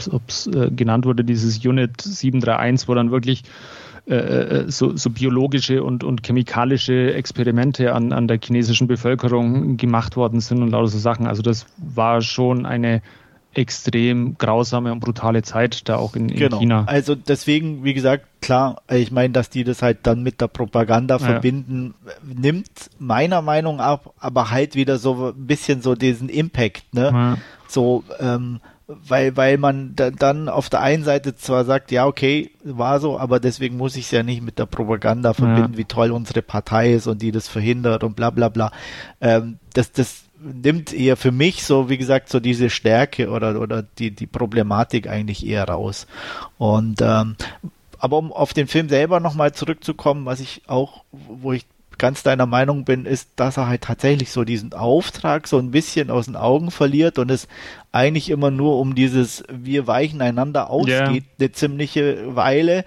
Und dann fand ich auch den Schluss sehr plötzlich und dann war mhm. der Typ irgendwie da, den sie retten sollten, der saß im Auto und danke und tschüss. Und äh, das war klar, ich hätte jetzt den Film nicht länger gebraucht, aber das wirkte dann so schon so ein bisschen hingeschludert, sage ich jetzt mal so, das, das Ende. Ja. Äh, weiß nicht, Stefan, wie es dir da ging. Ja, stimme ich zu, definitiv. Ich hatte so ein paar mehr Probleme an dem Film, einfach weil er mich, also ich, ich könnte es jetzt vereinfachen und sagen, er war für mich einfach zu sehr Style over Substance. Weil, A, die Mission, vollkommen richtig, sehe ich auch so, die war im Hintergrund. Ähm, und mich haben die Charaktere absolut nicht mitgenommen. Also so gar nicht. Weil ich, ich konnte, also ich konnte mit keinem wirklich mitfiebern von denen. Zumal es ja auch immer hin und her gesprungen ist zwischen dem und dem und dann war der mhm. und der war dann gut und der war böse und der war gut wieder und ähm, emotional hat mich der Film einfach nicht mitgenommen. Und von der Handlung her auch nicht. Äh, ich, ich will den auch nicht schlecht machen in dem Sinne, aber er, er, war gut anzusehen, er war nicht ununterhaltsam, aber er hat mich irgendwie nicht involviert. Und ähm, er war so kühl wie der Schnee, den er ja, zeigt. Ne? Genau, so. ja. ich, ich fand auch, die, die, Darsteller haben ihre Sache in Ordnung gemacht, ähm, aber er war ja. Er war gut anzusehen. Also äh, ich will mal nicht sagen, diese, diese eine Darstellerin, Yu Hao Kan oder Hao Kun oder so. Die, die Junge. Die Junge. Das ja. war einfach so ein Püppchen, der habe ich das nicht abgenommen. Die, die, war hübsch anzusehen wie der Film, aber äh, sie hat ein bisschen rumgefeitet und war da und hat traurig geguckt und oft geweint und aber so eine Agentin war sie für mich nicht. Mhm. Und das war so, so ein bisschen also das, was mir gefehlt hat an dem Film. Einfach irgendeine Figur, die aber auch wirklich, wo man sagt, ja, das passt alles und die nimmt mich mit. Mhm. Und da passt es ja auch irgendwo, dass plötzlich dieser Gefangene am Ende aus dem Hut gezaubert wurde, wo man denkt, ach ja, richtig, um den ging es ja irgendwo. äh, und dann war er da und dann ne, hat sie wieder geweint, als er über die Grenze ging und, und solche Sachen. Ne? Also das ist einfach, ich fand, es war, es gehört zu einem Spionage- und Agentenfilm definitiv dazu, dass es einen Maulwurf gibt und dass der mal der ist und na, ne, man da miträtselt, ist er jetzt ein guter, ist ein böses Spiel und so. Aber ja. das war so, ja, es war da, es war sehr viel da bei verschiedenen Figuren, wer jetzt wer ist, so ungefähr, jetzt von den Gesinnungen her. Ähm, und das war so der Kern des Films irgendwo denn geworden, statt die Mission die ist dann im Hintergrund. Und durch dieses ganze Hin und Her fand ich, konnte ich auch nicht so richtig andocken bei irgendeiner Figur, wo man sagt, ja, das ist jetzt meine Figur, da habe ich die Connection und die führt mich durch den Film, weil das, weiß ich nicht, hat für mich wie gesagt, also, emotional da keine Connection gegeben. Also das war auch irgendwie so, so, ein, so ein Problem. Also äh, man lernt ja relativ oder eigentlich ja relativ Gar wenig nichts. über den, den Hintergrund der einzelnen Figuren äh, oder man, man erfährt nichts. Äh, das Einzige bei dem, bei dem älteren Paar, dass sie halt wohl Kinder zurückgelassen haben ja, in Harbin. Dass sie aus äh, der Gegend sind sozusagen genau, und, und das war's, zurückkehren war's dann und aber, halt auch nach ihren Kindern gucken genau, wollen. Und genau, und da, da ist es halt dann schwierig, auch irgendwie eine emotionale Bindung irgendwie zu den Figuren aufzubauen. Es ist halt eher so auch wieder, dann sind wir wieder bei der Parteipropaganda, sondern es ist halt der Auftrag ist das Wichtigste und alles andere, was drumherum ist, ist halt äh, irgendwie, ja, äh, schön, schön für euch, aber jetzt nicht wichtig. Und äh, das macht es halt dann in der Tat auch schwierig, äh, eben ein bisschen mitzufiebern mit, mit mhm. den Vieren oder mit den Fünfen, wie auch immer man es dann sehen möchte. Und ähm, ja, also da, da hat man sich nicht so wirklich einen Gefallen getan, glaube ich, damit, dass man das alles ähm, ausgelassen hat. Erschwerend kommt hinzu, da weiß ich nicht, ob es euch auch so ging.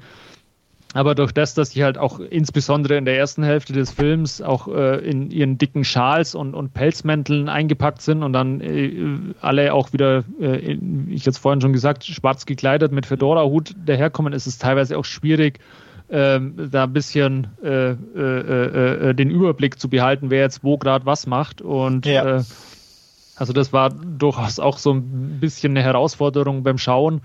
Ähm, aber ja, äh, was mir auch noch ein bisschen aufgestoßen ist beim Schauen, ähm, und das kennt man eigentlich aus anderen äh, Filmen, die zu dieser Besatzungszeit spielen, immer ein bisschen anders, ähm, dass keine Japaner aufgetreten sind. Also auch diese, dieser Militärapparat oder so, oder die, der Polizeiapparat, der da dargestellt wurde, das waren ja alles Chinesen. Also es war jetzt nicht irgendwie äh, ähm, so, so, dass irgendwo hier das, das japanische Militär noch irgendwie äh, zugegen gewesen wäre und äh, die waren aber ja, da müsste ich mich jetzt täuschen, zu der Zeit aber ja durchaus sehr präsent im, im Land mit, mit ihren Militäreinheiten und, und ähm, ja, das, das ist mir ein bisschen äh, auf, aufgestoßen, dass das eben ja, kom komplett außen vor war. mal, dass zur Zeit da wenig Verbindungen bestehen, ja. um da tatsächlich Japaner mitspielen ja. zu lassen. Man, man hätte ja auch einen Chinesen Japanisch sprechen können lassen, ja, wie, wie, auch aber, immer. Aber ich glaube, äh, das oder zumindest dann auch mal, mal irgendjemand in eine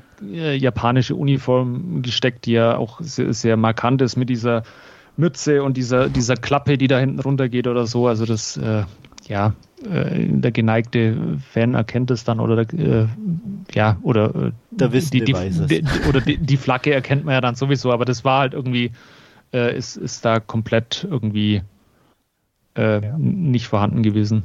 Also es ist interessant, dass du sagst, weil ich muss ganz ehrlich sagen, beim Film gucken ist mir das gar nicht aufgefallen. Also ne, klar wusste ich, ja, ja dass es ja Marionettenstaat etc. ist, aber ich habe da gar nicht mehr dran gedacht, weil, ne, wie du selbst sagst, es beschränkt sich einfach nur auf diese mhm. Parteien, ne, die, die chinesischen Leute, die dort aktiv sind, also auf der einen Seite und auf der anderen irgendwo.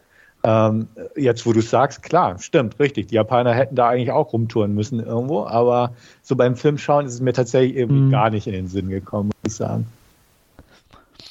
Was, was Aber, ich, ja, ja erzähl nee, mach ruhig, Stefan. Nein, nein, mach. Okay. Was, was ich noch so hatte, ist, ich fand manche Szenenübergänge ein bisschen holprig. Also, das ist mir so dreimal irgendwie besonders aufgefallen, wo ich dachte, sonst ist der Film echt gut geschnitten und alles ganz fit. Aber so manchmal fand ich es so ein bisschen abgehackt. Und irgendwie, zwei Szenen könnte ich jetzt so spontan nennen. Ist einmal, wo sie durch diesen äh, Zugbahnhof flüchtet, vor den, also auch mein Püppchen da. Hm, vor, durch vor die Waggons. Äh, durch oder? die Waggons und dann ja. erschießt sie ja ein. Ja. Und dann ist die Szene vorbei. Ja. Und wo ich dachte, okay, ja, den Schuss muss man ja gehört haben. Und irgendwie nahe mhm. war ja seine Truppen und äh, beziehungsweise seine Kameraden von dem Getöteten. Und dann war die Szene aber irgendwie vorbei und weg. Und eine andere Szene, wo die beiden im Hotel sind ähm, frage mich jetzt nicht mehr, wer, die, die eine ältere Agentin, den Namen habe ich einfach nicht drauf. Und genau, äh, sie irgendwie abends unterhalten sie sich, dann liegt sie im Bett, wacht auf in der Nacht und geht zu ihm auf den Balkon raus, während er dann die Stadt rausguckt und dann ihr erklärt, wo er früher gewohnt hat. Mhm. Das fand ich auch irgendwie total holprig geschnitten und da war noch irgendwo eine Szene drin. Das ist mir so einfach irgendwie aufgefallen, wo ich dachte, hm, irgendwie merkwürdig. Ja, sonst war er sehr elegant, ne? Genau. Und da ist irgendwie so, aber das mit äh, dem Bahnhofszene, das, das, das empfand ich auch so. Da habe ich mir auch gedacht, ja und jetzt? Mhm. So, ne? Weil es war ja der Schuss. Ja, da, da, da war auch, also da war auch mehr irgendwie in dieser Bahnhofszugszene, da wo sie sich in dieses Abteil einschließt und dann aus dem Fenster flüchten will und in dem Moment, wo sie den Schlüssel umdreht, klopft draußen an der Tür schon wieder Hallo, aufmachen, aufmachen, aufmachen. Ähm, wo kommen die auf einmal her? Also äh, ja, war auch etwas hoppla hopp an der Stelle. Ja. Also das, da, wie gesagt, ähm, muss man halt einfach ja. ähm, hinnehmen, aber es schön äh, war es nicht. Ähm, genau, weil der Rest einfach passte, so von der genau, Art her. Weil es halt gerade, wie du schon sagst, Style over Substance so ein bisschen war an, an, an, an vielen Stellen ähm, gerade Mittelteil und ähm, da hätte man sich dann, denke ich, da auch einfach mehr irgendwas runderes. Sie hätte ja noch mal irgendwie schnell weglaufen können oder was auch dass man noch kurz irgendwie die anderen Soldaten kommen sieht, die auf den Schuss reagieren oder irgendwas, ne, so. Ja. Äh, dass sie sich dann aber halt gerade noch retten kann oder so. Irgendwas in der Richtung wäre auf jeden Fall eleganter gewesen, als einfach auszublenden. Ja. Ähm, und dann irgendwann später wieder mit ihr dann einzusteigen, weil in dem Moment wusstest du auch jetzt gar nicht, ist, hat sie es geschafft oder haben sie die dann gehört und doch gefangen genommen oder so. Ähm, genau, aber es wurde auch nie als so ein Cliffhanger irgendwie hingestellt, so, oh, nee. ist sie jetzt gefangen worden, sondern es war mhm. einfach ein Wechsel von der Zack, Szene. Weg. Und genau. War es ja. vorbei. Ja, ja. Und deswegen, ja. ja. Ähm, um nochmal kurz, äh, Wolfgang, weil du das sagtest mit den Klamotten, das ging mir am Anfang auch so. Äh, also ich tat mich am, gerade am Anfang auch, obwohl ich ja, wir beide ja und du ja noch mehr viel asiatische Filme gucken, aber dann kannst du dir vorstellen, wie es mir auch am Anfang ja, äh, war echt mit diesen wirklich jeder ja so diese schwarzen Mäntel und äh, gerade am Anfang auch noch mit den Schals im Gesicht äh, extrem schwer irgendwie da eine Unterscheidung zu finden. Und ähm, ich weiß jetzt nicht inwiefern oder wie weit da die Absicht war, ob das so als Schwarz-Weiß-Film in Anführungsstrichen dann wirken sollte oder so.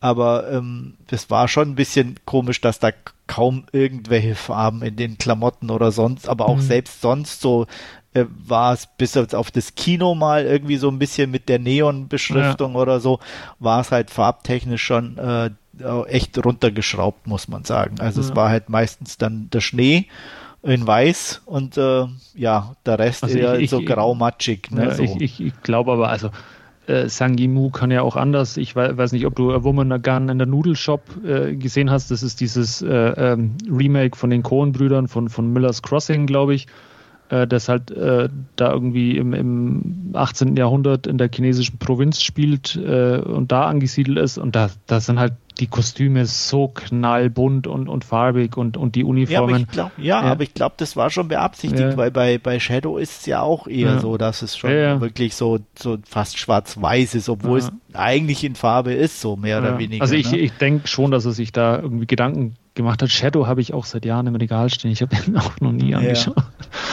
Muss ich irgendwann mal nachholen.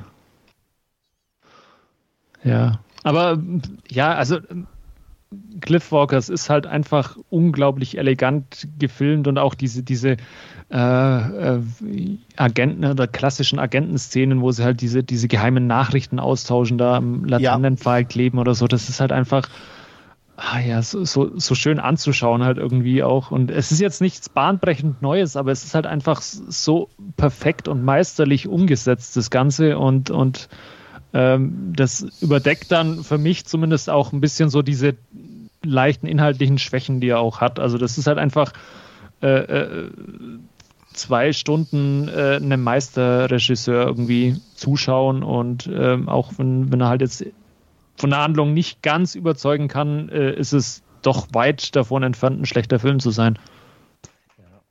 Ja, ein schlechter Film ist es nicht. Definitiv sehe ich auch so. Ähm, der Titel, fand ich, hat nicht wirklich Sinn gemacht. Jetzt so Cliff Walkers.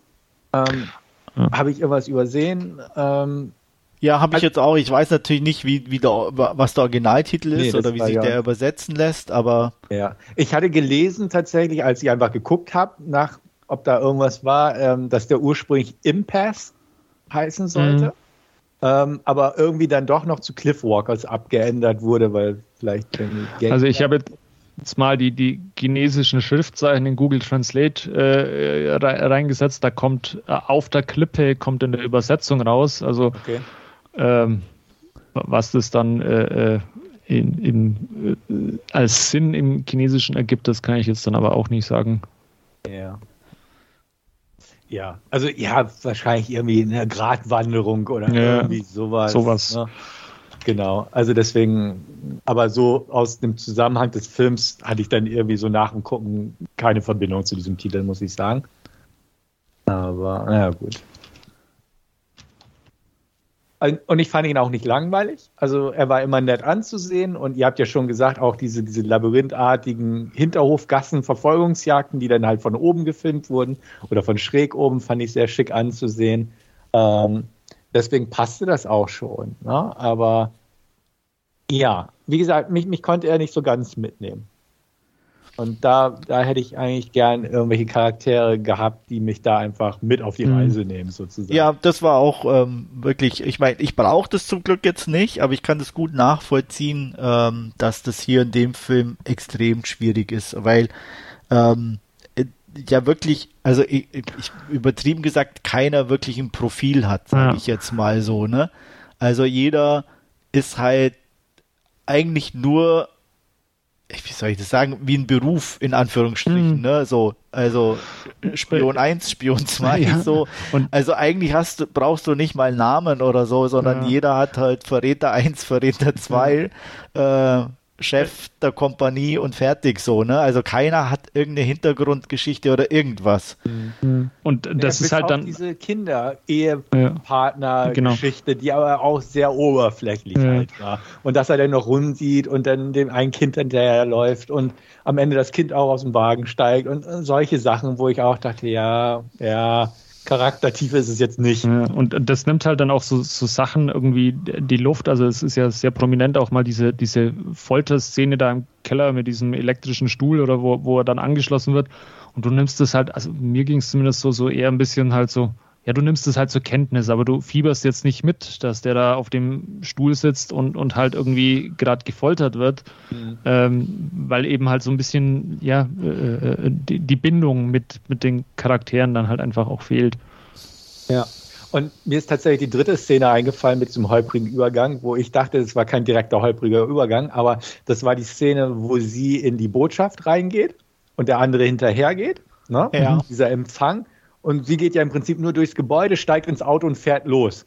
Und plötzlich ist er halt mitten auf der Kreuzung und vor dem mhm. Auto und greift sie an, wo ich auch dachte, woher wusste er das? Er hat ja irgendwie nicht beobachtet, dass sie ins Auto steigt und so. Also das fand ich halt auch so ein bisschen.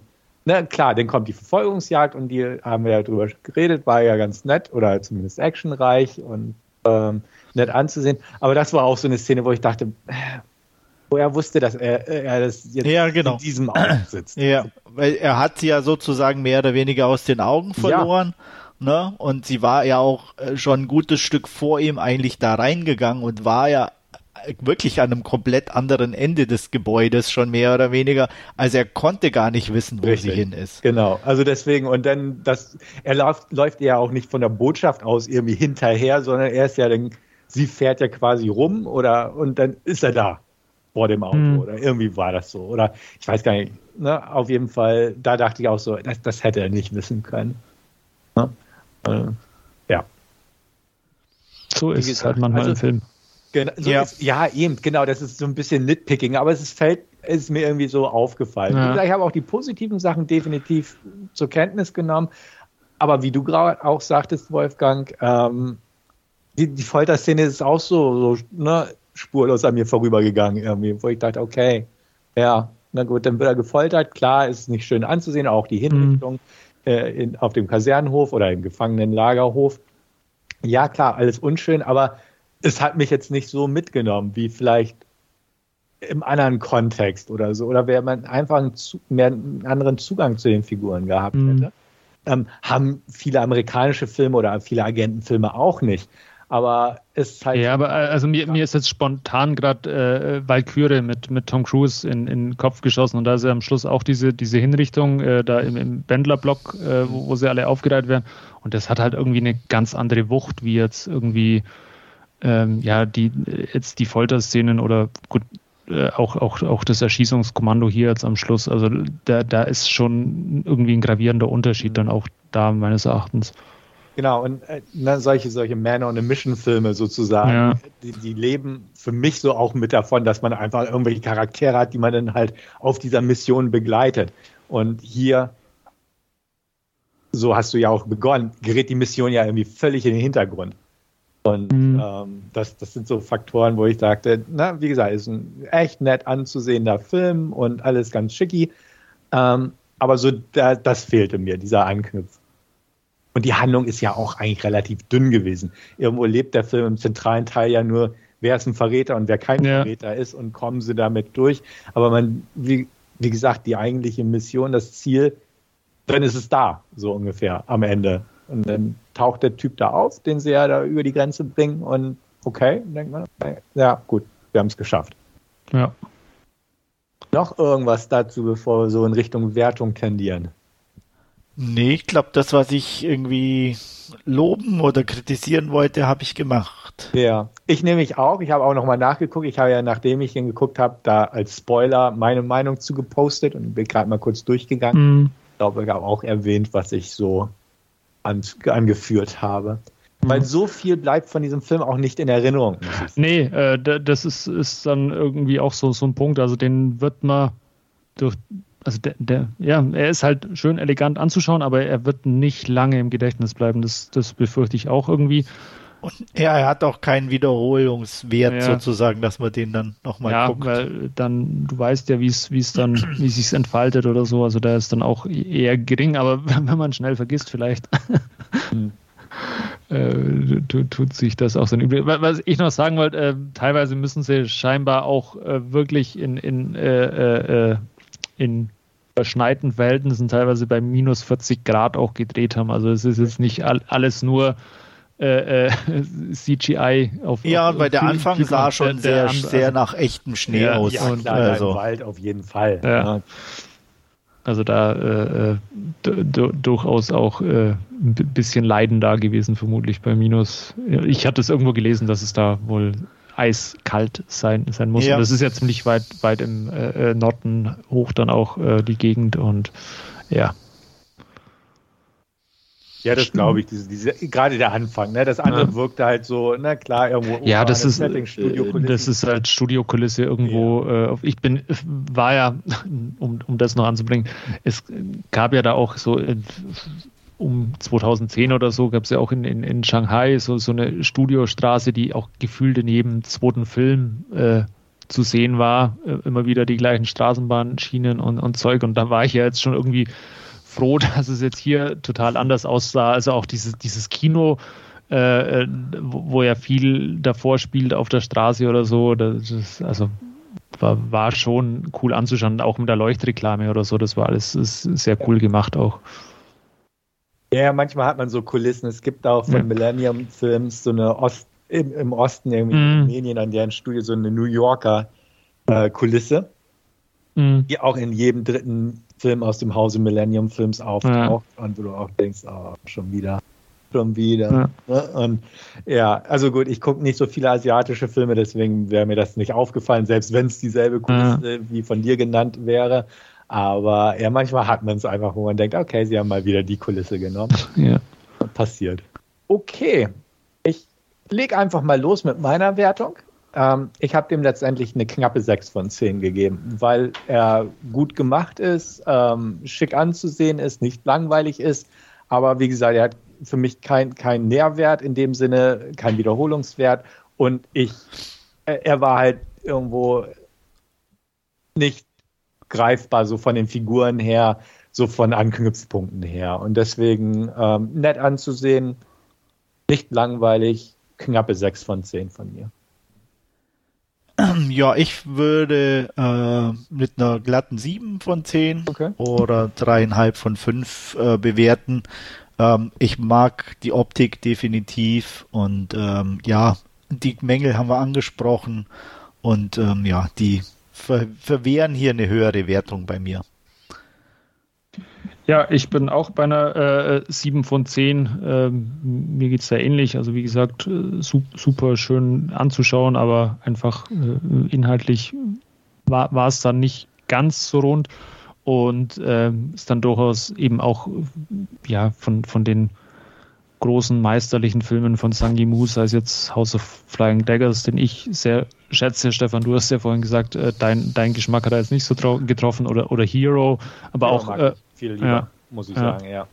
Oder auch äh, Andreas hatte vorhin auch mal Race the Red äh, Lantern angesprochen. Also auch der ist großartig. Das war ja so, so der Film, der Gong Li dann auch äh, äh als, als Darstellerin bekannt gemacht hat. Also der ja. ist ähm, auch, auch sehr sehenswert und äh, gibt ja dann noch äh, den, den ein oder anderen, äh, der wirklich gut ist. Es ist auch, auch äh, eher kleinere Filme von Sang Yimou, die so ein bisschen im, im, chinesischen Hinterland dann auch, auch äh, spielen, wie Heimweg oder äh, Not One Less und, und, und solche Sachen. Also Leben ist, glaube ich, auch, wie heißt der auf Englisch?